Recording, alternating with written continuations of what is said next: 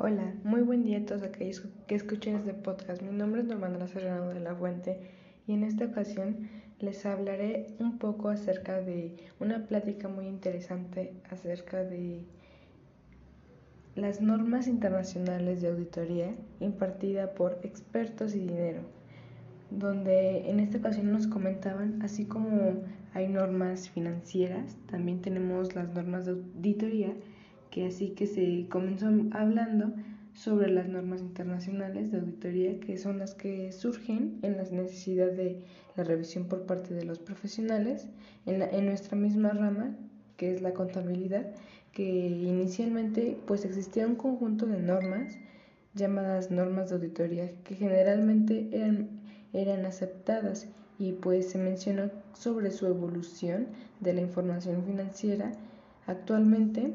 que son conocidas como antes las llamábamos como los principios de contabilidad y sus boletines, pues bien en este cambio evolutivo en cuanto a la normatividad y por consiguiente la forma de revisar también surge o sufrió un cambio muy importante que nos estamos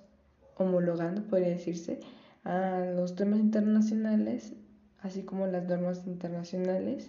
y por lo tanto pues en ese cambio que estamos llevando,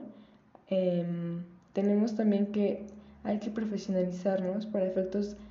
de estar en la vanguardia y pues en conclusión podemos decir que nos mencionaron que tenía relación con la norma que actualmente manejamos.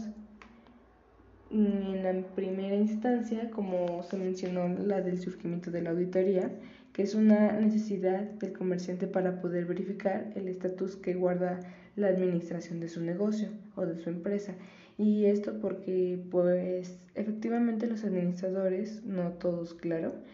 mm, decidieron una serie de cuestiones que el manejo de recursos de la empresa pues se tradujeron en pérdida de dinero, así como la pérdida de la credibilidad por parte de las personas, y no solamente hablando de los administradores, sino que recordándoles el respecto a la norma 240 que tiene que ver con respecto a la revisión que se lleva a cabo en el fraude. Bueno, pues para que exista el fraude, pues tiene que haber la oportunidad que tiene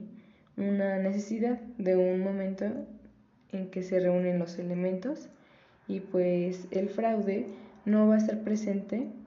si no tengo la necesidad. Y pues ahí la oportunidad nunca se dio en el momento adecuado pues para llevarlo a cabo. Entonces como consecuencia no lo pueden llevar a cabo. Entonces se presenta una cuestión muy específica dentro del desarrollo de la auditoría. Y pues ahí se presenta la necesidad del comerciante o la necesidad de la empresa de practicar auditorías para poder mm, disminuir esta generación de lo que es el fraude dentro de las empresas. Y bueno, esto ha sido todo por el episodio de hoy. Espero que haya sido de su agrado. Hasta la próxima.